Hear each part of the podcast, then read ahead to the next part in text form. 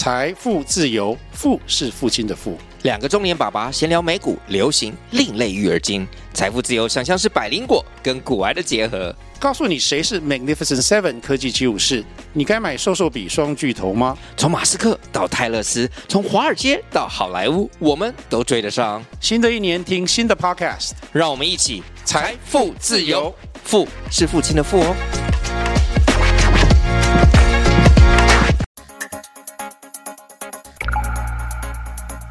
大家好，我是浩中，我是威力，欢迎收听冰角新闻。上个月其实有发生一件大事哦，就是在被占领的约旦河西岸地区，其实最近暴力不断的冲突升高。那以色列的总理纳坦雅胡其实已经是第三次担任总理了嘛，是一个老总理。那他在上个月中忽然就宣布要将在九个以色列的非法垦殖区中新建一万套的新住房。那之后，以色列军队跟垦殖者就相继袭击了西岸地区的巴勒斯坦村庄，杀死了至少十一名巴勒斯坦人，而且有数百人都受伤。国际社会现在也谴责以色列垦殖者的这种暴力行径。联合国安理会这次其实也很罕见的发表了一个谴责的声明。那他们说，以色列垦殖活动其实严重危害了两国方案的可行性。纳坦雅胡他是在二月十号的时候啊批准了方案，当天其实发生了一个以色列人被袭击的事件，有一个巴勒斯坦人他就开驾驾驶着汽车冲向东耶路撒冷的一个公车站，那当场就导致三个以色列人死亡。那结果这个其实是一个个别的事件嘛？纳坦雅胡居然就说哦，我要报复这个行为，因为你们有这种类似恐怖袭击的行动，所以我就决定批准在你们的社区盖我的这个住宅。那垦殖区其实是以色列在巴勒斯坦土地上新建的一种犹太人专属社区，很明显的是一个二十一世纪还存在的种族隔离政策。那以色列在一九六七年的六日战争以后，就占领了约旦河西岸还有东耶路撒冷，在这些土地上面新建了两百五十多个垦殖区，里面大概住了六十五到七十万名的犹太垦殖者，那占呃以色列整体犹太裔人口大概百分之十一。那以色列的这种垦殖区，其实过去一直以来就一直被认为是违反国际法的，因为它直接抵触了日内瓦第四公约，里面有规定说，占领国不可以将自己本国平民的一部分驱逐或者移送到他们占领的土地上。没错，因为日内瓦第四公约，它为了要避免说这种像以色列占领巴勒斯坦土地的这种行为发生，所以它其实这个它的精神就是说。这些占领方他不得改变被占领土地的当时的一个状态。对，你应该维持现状嘛。就算你把它军事占领了，其实你不可以改变土地的现状，不能改变人口结构，你不可以引入大量的自己国民去洗人家的这个族群结构。所以西岸地区其实到目前为止，根据国际法，它其实都还是一个被临时占领的。被军事占领的一个状态，这个我们之后之后可以稍微对，我们等下会细的讨论。那纳坦雅胡他宣布扩张这个垦殖区盖住宅以后，以色列的这个整个西岸地区的暴力当然就升级，冲突就升高。二月二十二号的时候，以色列军队突袭了一个叫做纳布卢斯市的地方，那里面就杀死了十一名的巴勒斯坦人，有一百多人受伤。这个袭击其实是从二零零五年联合国有记录以来，以色列在西岸地区发动的攻击中死亡人数最多的一次。因为我们过去听到说，呃，以巴冲突有很严重的死伤或很强烈的这种镇压，其实都是发生在加萨嘛。嗯西岸其实过去是相对平和的，但是这次却死了十一个人。嗯那那虽然说以色列军队的目标说是针对两名巴勒斯坦战士，但是其实网络上都可以看到公布的影片显示，以色列的士兵在那不鲁斯有一种无差别的开火，可以说就是恣意的杀害巴勒斯坦人啊，见人就杀。那在二月二十六号，巴勒斯坦枪手射杀了两名以色列垦殖者以后，垦殖者也在以色列军队的支持下袭击了西岸地区的巴勒斯坦村庄，有四百名犹太垦殖者在哈瓦拉还有其他的巴勒斯坦村庄持。枪啊、棍棒啊、石块来攻击巴勒斯坦人，然后还纵火烧毁了至少三十间的巴勒斯坦人的房屋，还有一百台他们的车。以色列军队还设置路障封锁了哈瓦拉，然后向巴勒斯坦人民发射催泪弹。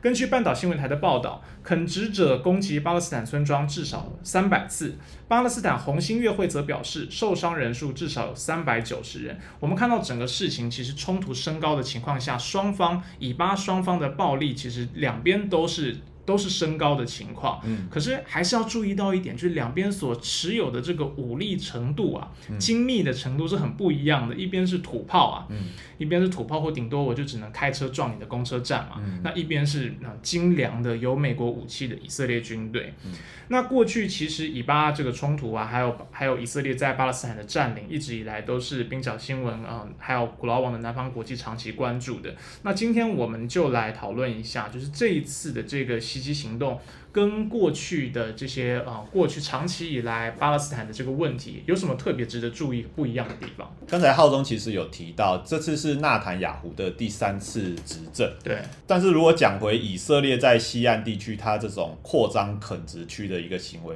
其实过去五十年，就是从一九六七年六日战争以后，其实是没有停止的。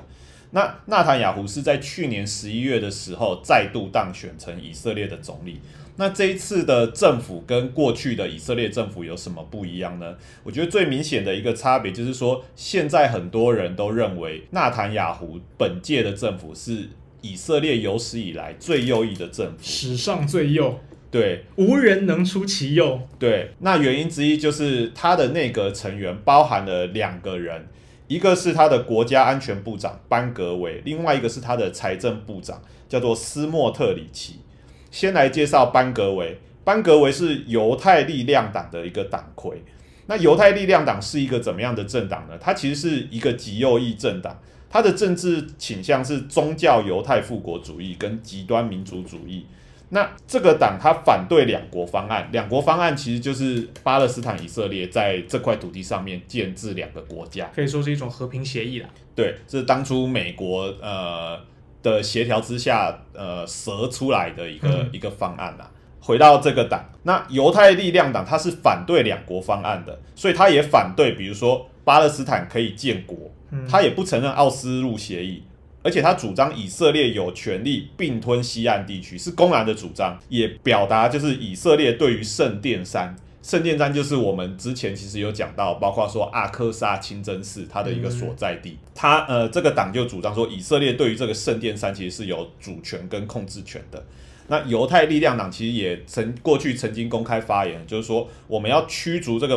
不忠诚的在以色列国内不忠诚的这些阿拉伯公民啊，嗯，甚至是称巴勒斯坦人民叫做恐怖分子。而且他是针对所有的巴勒斯坦人民，都是恐怖分子。对，其实他非常的是一个非常右翼的一个政党其。实这些宗教极右翼，他当然不会承认什么和平协议，你们这些都是世俗的政治，嗯我们是信神的，他根据他的圣经，根据就是我神所允许我的土地，我怎么可以允许这些异教徒住在上面？对，就差别在于就是他是不是公然的表示他的这些政治立场嘛。嗯，对啊，那像班格维跟犹太力量党，他其实是很大咧咧的就表示说我这些就是我的政治主张。对啊，那班格维本人呢，他其实也是居住在西岸地区的一个垦殖者。那过去他曾经做过什么好事呢？不是好事啦，他过去曾经在东耶路撒冷的谢赫贾拉社区设置临时办公室。谢赫贾拉地区，简单来讲呢，它在它是一个巴勒斯坦的一个社区。在二零二一年的时候，以色列的地方法院判决当地的居民必须限期搬迁。嗯那理由就是说，巴勒斯坦人民你没有拥有就是呃正式的土地文件，但实际上以色列当局是根本不会发给在被占领地区巴勒斯坦人民的这种所谓的土地权的的的的文件嘛。嗯，所以那在这样的情况之下，这些巴勒斯坦人民就被驱逐了，所以就展开了一系列这种抗争。那这个班格维做了什么呢？他就是在谢赫贾拉地区带了帐篷，然后设置说临时办公室。那在抗争的当下，其实那个冲突的张力就非常明显嘛，上百个人包围他的帐篷，结果就进而引发了以色列警察用催泪弹跟橡胶弹来镇压这些示威者。当时他是议员嘛，对不对？，对他当时还是议国员，会议员，那这种行为其实就是挑衅啊。没错他，故意去引发冲突的嘛，他就希望有冲突，只要有冲突，国家政报警察就有名正言顺的可以进场去清空、去政报。没错。另外一件事情就是他在去年斋戒月的时候啊，斋戒月就是穆斯林，呃，其实最近大概也就是快要进入斋戒月了，嗯是一个那个对于穆斯林来讲非常重要的一个日子。那在那个巴勒斯坦啊，或者说以色列国内这这这些穆斯林，他们其实在斋戒月的时候就会会前往阿克萨清真寺去进行一些呃祈祷的仪式。那在斋戒月期间呢，这个班格维居然率领一大群极右翼犹太复国主义者去闹场。他们就是前往那个圣所，或者说以色列称之为圣殿山的地区。这个我们之前节目有介绍过啦，嗯就是这个圣殿山，其实对于巴勒斯坦人，对于以色列来说，都是一个重要的神圣的场所。没错，所以其实两边都会想要到这个地方去祈祷。那你带着一票犹太人大辣辣的去把这个地方占下来，你就是不不让所有人，不让其他人进来嘛，对，很粗暴的一种挑衅行为。没错，就是简单来讲，就是其实以色列跟约旦有达成一个协议啦，就是你不是穆斯林，你就不可以在圣殿上或是这个圣所来进行所谓的祈祷或是宗教仪式这样子。嗯那当时班格维就是刻意反其道而行啊，嗯就很也是一个挑衅的行为。那介绍另外一个刚才提到的人物，就是以色列现在新的财政部长，叫做斯莫特里奇。他其实也是一个居住在西岸的一个垦殖者，他的发言其实跟班格维也是不遑多让。他曾经发言表示啊，巴勒斯坦当局，也就是现在管理西岸地区的这个巴勒斯坦的这个机构是恐怖主义组织。而且在刚才前面提到的这个哈瓦拉村庄被垦殖者袭击之后啊，斯莫特里奇甚至表示，嗯，哈瓦拉本来就应该被以色列国消灭。根本就该被消灭，我袭击你还算便宜你了。对，所以他没有谴责垦殖者的暴行，嗯然后还以一个就是部长的身份发表了这样的言论。其实像斯莫特里奇或者像班格维这种人啊，我相信任何国家里面都会有这种极右翼的怪咖。嗯嗯那他可能有他自己的一小撮群众基础，嗯那可以当个议员，嗯哦，当个像如果在美国的话，可能就是一个众议员嘛，嗯那是一定可以的，你可以选上众议员。但是这种人怎么可以进到中央政府去影响国家政策？他变成一个财政部长，或者是一个现在直接来主导以巴问题，跑到巴勒斯坦去直接坐镇的这种位置。对，这个大概要讲到以色列近年的这个政治局势，或者说版图啦。大概从二零一九年的选举以来，简单来讲就是呃，没有任何一个党可以取得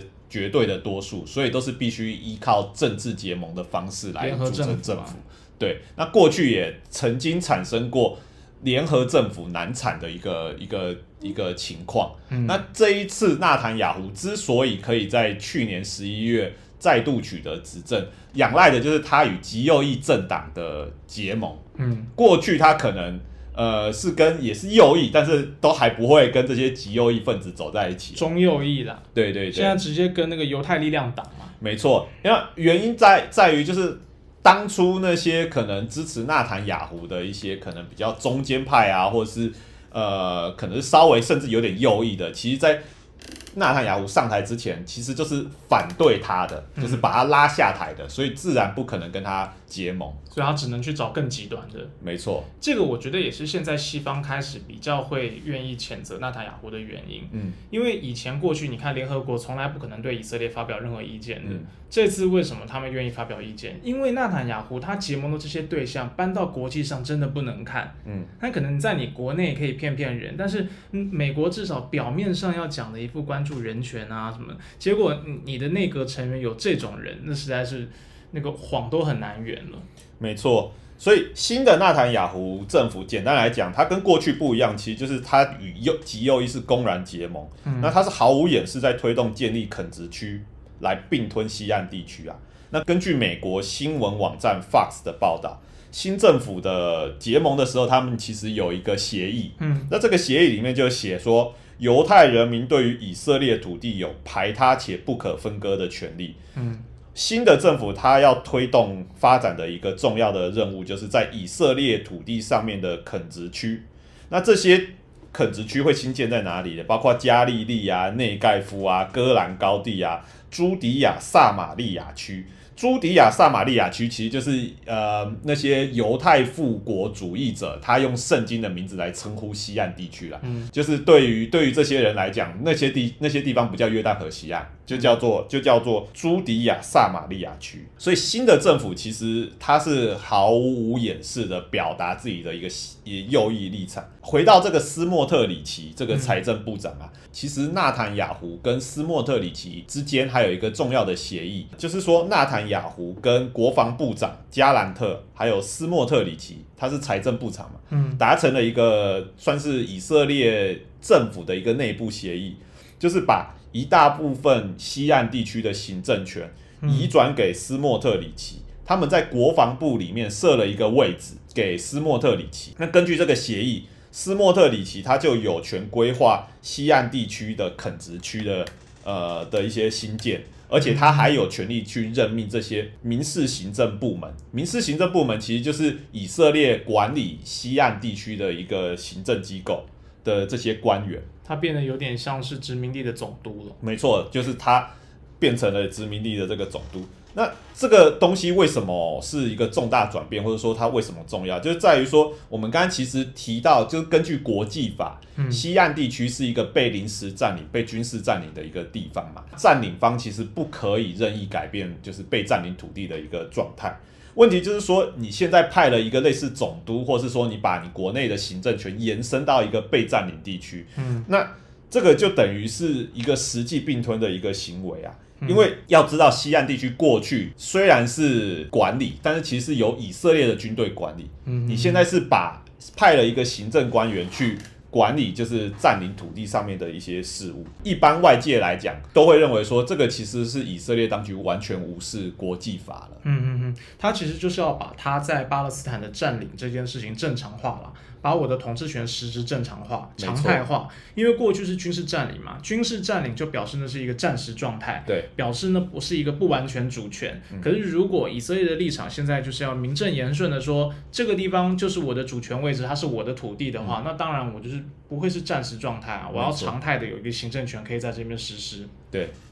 所以我觉得以色列。政府它其实也是在等着看，说国际社会到底对于他的一个行动有什么样的一个呃反应或者是回馈。风向球啦，对，风向球，他就在测大家的底线。没错。那看一下，就是说现在目前国际社会对于近期以色列在西岸地区的这种行为，大概有怎样子的态度呢？我们刚刚已经讲到说，联合国其实非常罕见的发了一个谴责声明嘛。那除此之外呢？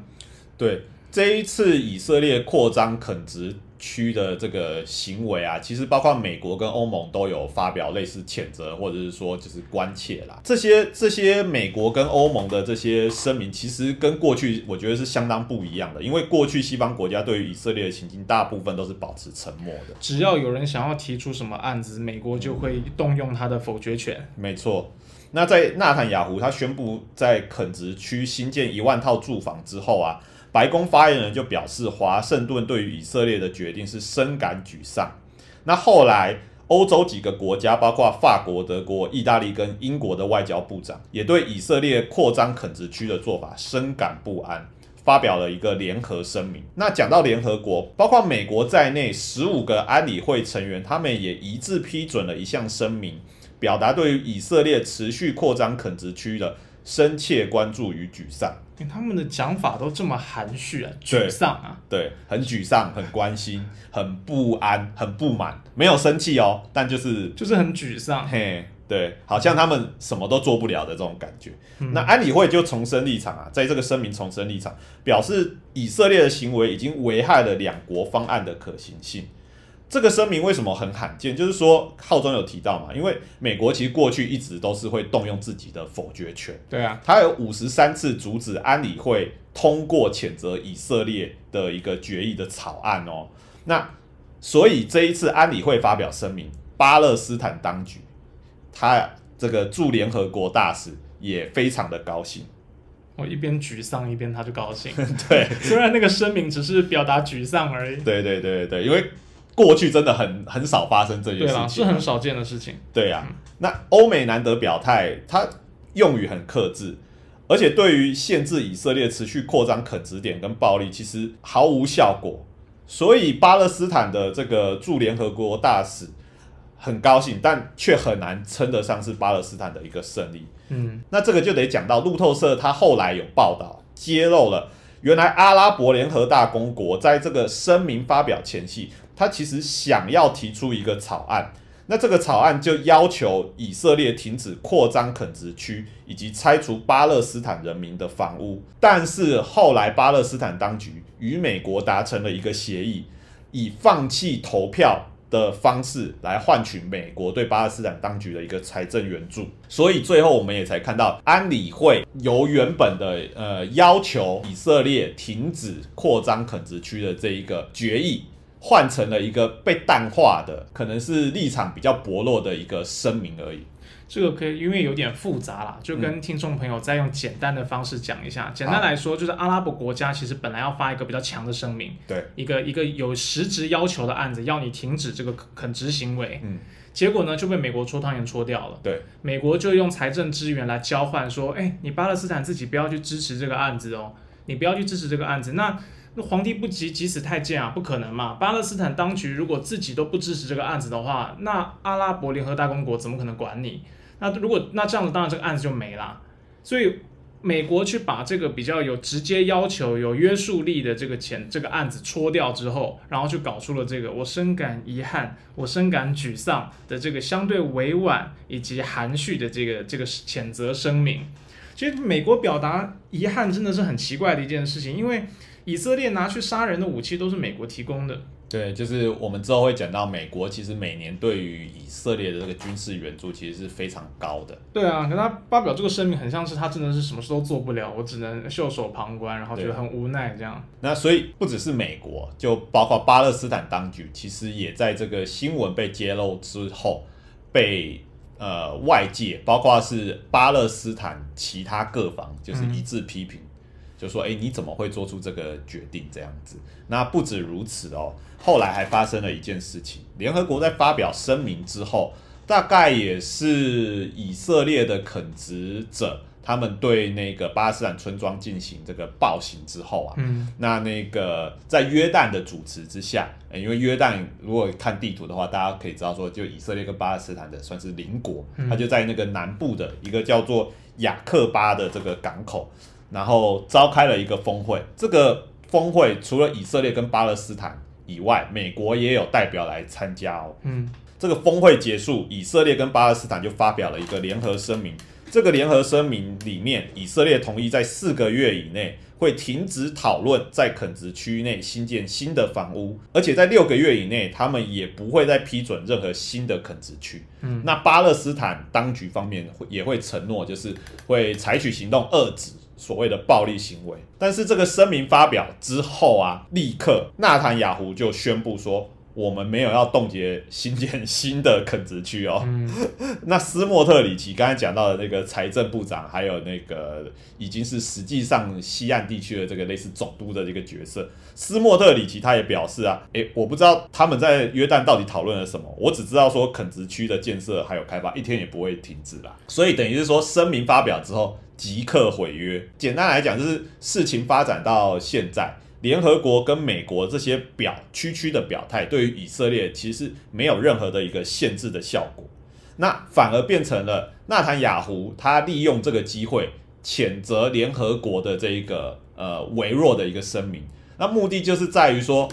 我很生气，联合国发表这个声明不支持我们以色列，那目的就达到了拉拢国内基本。右翼的这个效果，促成国内团结啦。西方这些国家不食人间烟火，远在天边的，然后来打击我们。所以看起来就像是一个国际政治的一个大家演一场戏的这种感觉。你谴责我，我也很生气，但实际上没有任何改变。我会继续新建垦殖区，继续攻击巴勒斯坦。然后美国好像也做了很多事啊，我压着我的小老弟到约旦开了一个会，开了个会也出了一个声明啊，决议说不要继续搞这个垦殖区。但是回头以色列不听话，他马上就毁约了，那我能怎么办呢？没错，那。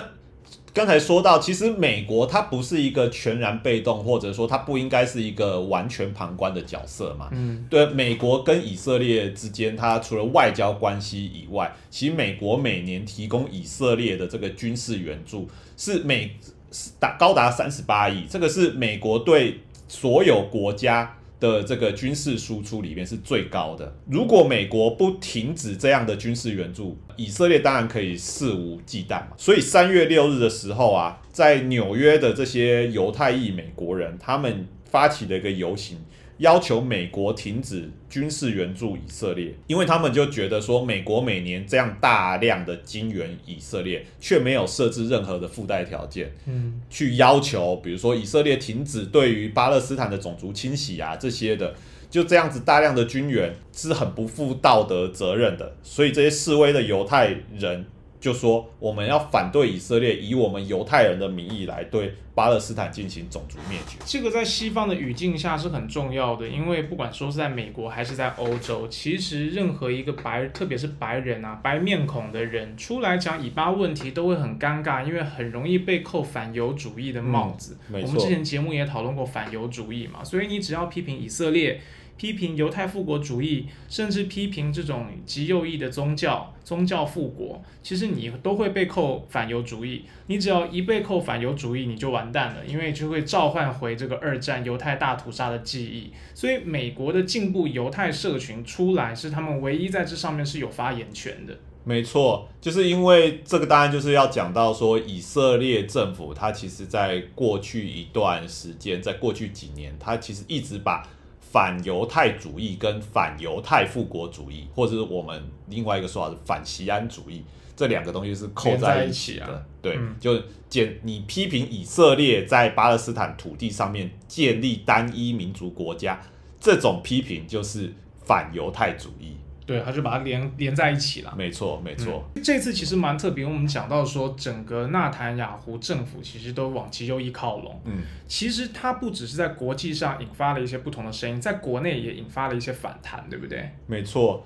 就是这一次的以色列呃对巴勒斯坦人民的攻击，跟过去有点不一样的地方在于说，其实国内开始有以色列的人民，他们开始公开的反对。就是自己政府的这些行径。刚才我们讲到说，哎，纽约已经开始有犹太人出来反对以色列用自己犹太人的名义来攻击巴勒斯坦村庄嘛，在以色列国内也开始出现这样的声音。嗯，其实以色列在过去两个月以来啊，一直有一个全国性的大规模示威。它其实原本主要是针对新的这个纳坦雅胡政府，他尝试以司法改革的这个名义来缩减最高法院的一个权利。包括说他想要提案来废除最高法院废止国会通过的这些法案，或者是说呃要求由国会来任命这个最高法院的的的呃官员。就我们一般讲三权分立嘛，但他现在想要扩张自己的权利，要把司法权削弱。对，没错，然后把立法权再进一步扩大这样子。所以加上纳坦雅胡，其实他过去几年一直被指控。贪腐，呃，就是收受这些以色列国内这些富豪的这个佣金办事。嗯，那其实这个这一个审判目前还在进行当中了。嗯，对，所以其实呃，他有这个丑闻的这个缠身，然后加上说就是呃，国内对于呃纳坦雅胡司法改革的观感很不好，所以就引爆了这个大规模的抗争。这个抗争人数其实非常。可观，就是在像上个礼拜周末的时候，有二十五万人，他是上街到以色列的这个街头上面去抗议。那在这些抗议场合里面，我们也开始看到一些跟巴勒斯坦人民相关的一些标语，比如说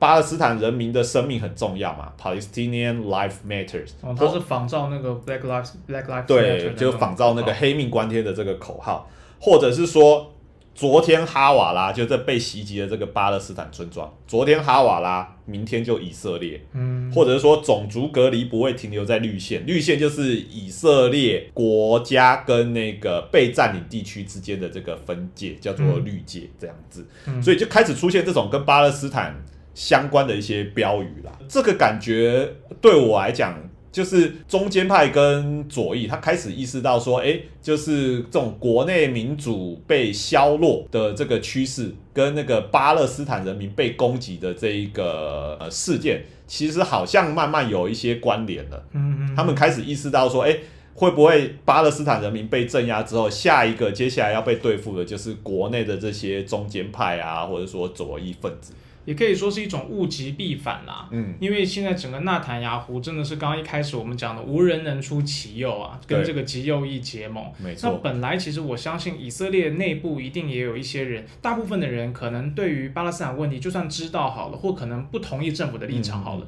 但是那毕竟远在天边嘛，对跟自己的生活无关嘛。对。那你说那个地方有死人，这世界哪里不死人啊？嗯对不对？我觉得一般中产阶级就是过自己的小日子，但是因为现在这个极右翼的政府都危及到自己的生活了，危及到自己生活活的时候，就出来抗议政府，然后才会把这两件议题连接在连接在一起，也可以说是纳坦雅胡还有这个斯莫特里奇他们的一种另类的贡献啊。对，就是说这个极右，简单来讲，就是纳坦雅胡这个极右翼政府，他的支持民众其实不像过去一样，他现在支持民众就是越来越右翼嘛，嗯就是右这些极右翼的这些基本教义派，一般人就会看不下去。对一般人其实是相对来讲是没有办法接受这些这些政治主张的。对啊，而且这些有的时候真的是很难摆在台面上的，比如说那些挑衅行为，我真的觉得这些行为他们的这种格局啊，你选个议员是可以的，选个众议员是可以，或选个地方首长可能都有点勉强了。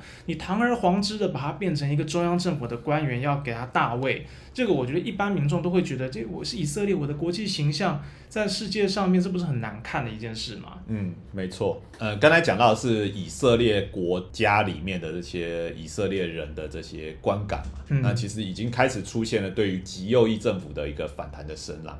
那其实，在约旦河西岸地区方面呢，呃，当然对以色列国家是非常不满的。嗯，那另外一方面，其实对于所谓的巴勒斯坦当局这个管理约旦河西岸的这个巴勒斯坦权力机构，其实也有出现幻灭的这个的的的趋势。嗯，那这些巴勒斯坦人民其实就认为说，我们与其把希望放在巴勒斯坦当局，或者是美国，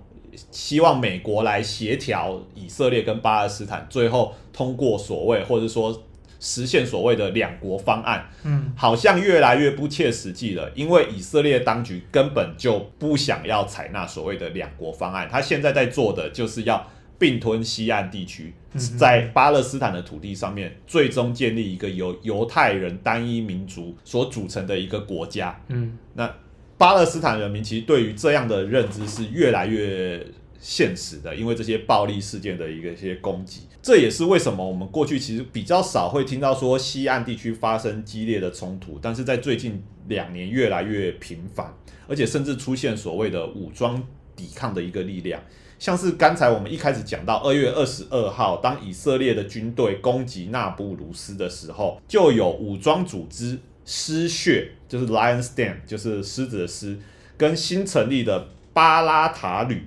都参加了战斗。可以都是民兵组织等级了哦。对，就是他们是武装抵抗嗯的团体。那失血的成员，他大多都是二十多岁的年轻人哦。他们主张要用武装的方式来对抗以色列的占领，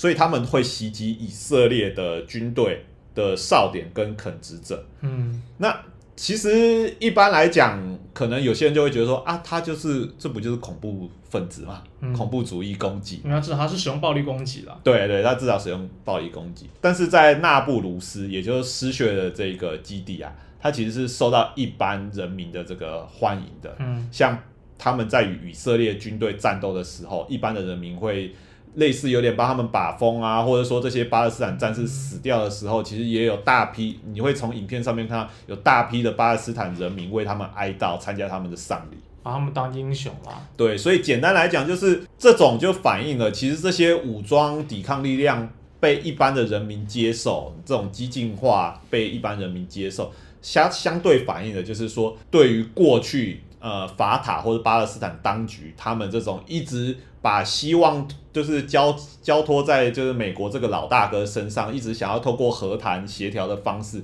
是越来越幻灭，他们觉得说这套已经走不通了。那个路透社的报道一定也让大家让大家打击很大，没错，就是发现说，哎，你巴勒斯坦当局竟然为了美国的财政支持被摸头，然后把一个本来要谴责以色列的声明一个决议把它把它搓掉。没错，不过我觉得这种激进化的倾向其实也是有一点危险啦。它的一个危机就是，当你看这些这些人，因为他对于现实、对于鸽派的这种路线，对于巴勒斯坦当局其实也不抱希望。那美国以及国际社会没有办法呃成功的介入调停，然后也没有办法克制以色列的这种行径。在这种情况下，巴勒斯坦激进化，然后一般的民众他不是少数的几个恐怖分子，他是有群众基础的，大家会窝藏他，会像你讲的帮他把风。那这个时候就坐实了以色列以色列的这些极右翼就说，你看，果然所有巴勒斯坦人都是恐怖分子，你就算不是恐怖分子，你也窝藏恐怖分子。所以这个情势会变得一发不可收拾啊！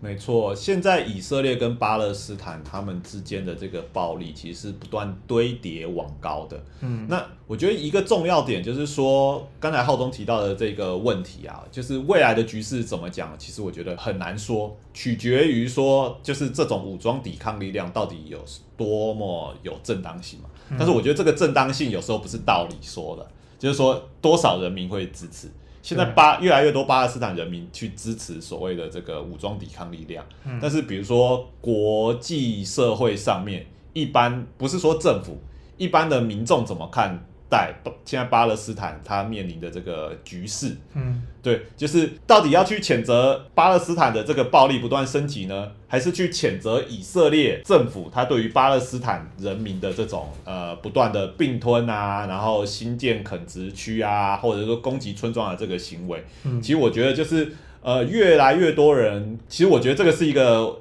决定未来以巴局势一个相当重要的一个关键啊。虽然我们看到暴力行为，那我想很多人可能看到暴力行为会觉得恐怖行为啊、恐怖攻击，基本上都会保持很保留的态度。对，但是至少我们要一个脉络化的理解，是说为什么这些暴力会出现？其实它是对于以色列施行国家暴力的某一种反应。就这些人并不是闲着没事，忽然决定去基于这个自己的呃种族歧视或者怎样去攻击人。我们看到美国有一些那种白人枪手去杀害少数民族，是因为他自己种族歧视嘛，他自己主动去攻击别人嘛。但是巴勒斯坦人这些人不是诶，是他们的家园被侵害，而且一直到现在，直到直到如今，他们的这个村庄可能都被烧毁啊，被侵占啊。然后你住在自己的家里面，忽然来了一个以色列法院说，哦，你没有。居住权，你没有所有权，要把你赶走。他们面对到的是这样的一个环境，然后他们其实没有别的办法，无计可施。对，所以他们才被迫激进化。对，简单来讲，就是现在巴勒斯坦武装力量的出现，是对于以色列持续暴力的一个反作用力吧？那这个反作用力，其实刚才浩东讲的这个背景是什么？就是说，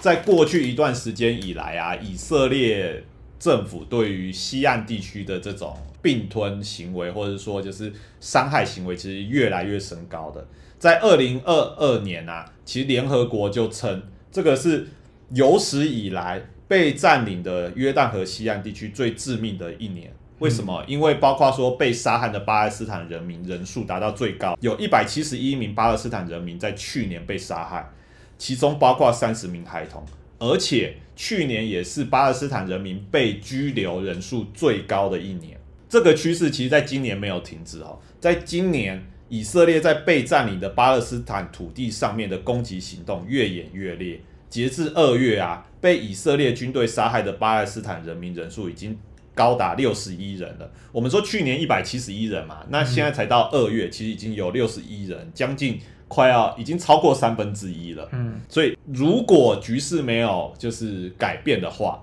很有可能今年的死亡人数会比去年更多，那就会曲线上直线上升嘛。没错，那根据联合国人道主义事务协调厅的记录啊，从二零一零年到二零一九年，总共发生了两千九百五十五起垦殖者攻击巴勒斯坦人民的事件，这个换算起来每天大概是零点八起。可是，在二零二二年啊，这种攻击事件增加到平均每日就会发生两起。到今年为止啊，这个攻击事件更是发生的频率更是每日三起，已经过去超过三倍了。对，是二零零六年以来这个平均每日最高的一个数量。所以你可以看到以色列在西岸地区的攻击啊，其实这个暴力是不断升高的。嗯，但是这些这些攻击行为啊，呃，根据报道，它其实只有百分之七的垦殖者会被起诉。嗯然后到最后只有百分之三的这个犯行者，他其实会被定罪。嗯，所以我们看到暴力的时候，其实确实不能只看单面的暴力了，要看到暴力背后的这个脉络，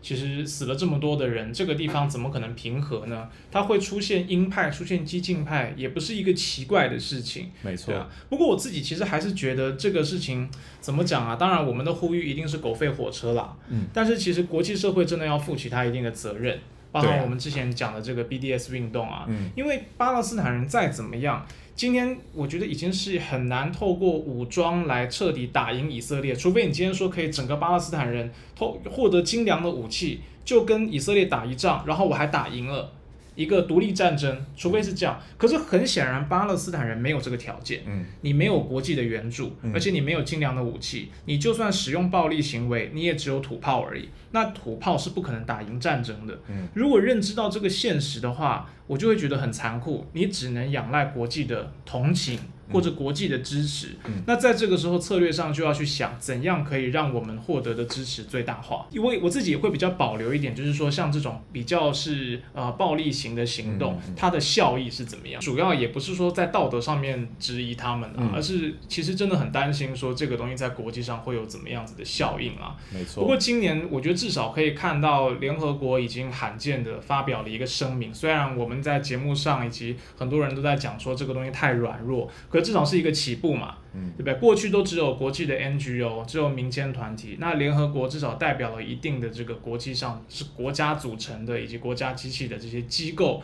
它有一个正式的声明。那我觉得情况看起来并不乐观，是因为从国内政治的角度来看，纳坦雅胡没有理由收手，嗯，因为他现在如果收手，他国际上也没朋友，他国内就只他已经押宝押在这个极右派上了，嗯。他只能继续梭哈而已。嗯。他如果在国际上以及国内的中间派他都得罪光了，然后他现在收手，连极右翼也不支持他，他马上就垮台。嗯。所以他现在只能他头已经洗一半了。嗯。所以看起来，这个刚刚讲，不管是死亡人数啊，或者是说这种冲突，还是会持续升高。嗯。可是那就是确实，我觉得就像我们刚刚讲的，嗯、纳坦雅胡有点像就在测国际社会的底线。嗯那这个时候就是这些西方大国啊，嗯，你确实就是要展现出一个态度出来说，那你的底线到底在哪里啊？嗯嗯对啊，至少像威利你刚刚讲的、啊，你提供以色列武器也没有让你不提供哦，但是你提供的时候是不是要限制一下它的使用方式啊？包含现在美国军援乌克兰也会限制使用方式啊，比如说我不是给你的一些这种呃雷达，只能让你在乌克兰境内吗？不能让你反攻俄罗斯吗？就会有一些这种条件或弹书嘛。嗯所以美国其实是有些东西可以做的，嗯，嗯，就看做不做而已。对，我觉得就稍微稍微最后讲一下，就是说我自己觉得美国跟以色列这个，我自己觉得美国现在当下要要求以色列去改变什么。他必然会考量到以色列在中东还是他一个重要的盟友，对特别是说现在美国他另外另外一个在处理的呃中东地区的就是伊朗嘛，嗯，跟伊朗的这一个关系。那对于他来讲，其实美国向来这个对国际的政策就是就是这样子。对，也是很多人讲说，其实美国需要以色列，可能不亚于以色列需要美国啦。没错，所以其实他会放任说他的这些地方的盟友在国内，比如说你要极右翼怎么样都随便你。嗯对，重点是就是我在需要你的时候，你必须要支持我。对对，我觉得这个才是他的底线啊，没有碰到这个根本底线，我觉得其实嗯，国际政治有时候是很现实的。所以我们只能说，虽然呃左派啊，我们左派有的时候很常讲说啊，人道主义太软弱啊，人道主义太无力啊。可是没办法，现在手上的工具就是这么少，有的时候还是必须要人道主义。就是我们看到这么残酷的事情在发生的时候，国际上确实需要一些人道主义的力量来及来遏制这样的事情持续扩大下去。嗯嗯嗯好，以上就是今天这期节目的全部内容。那冰角新闻后续也会持续关注以巴问题的未来发展。冰角新闻不止冰山一角，我们下周见，拜拜。拜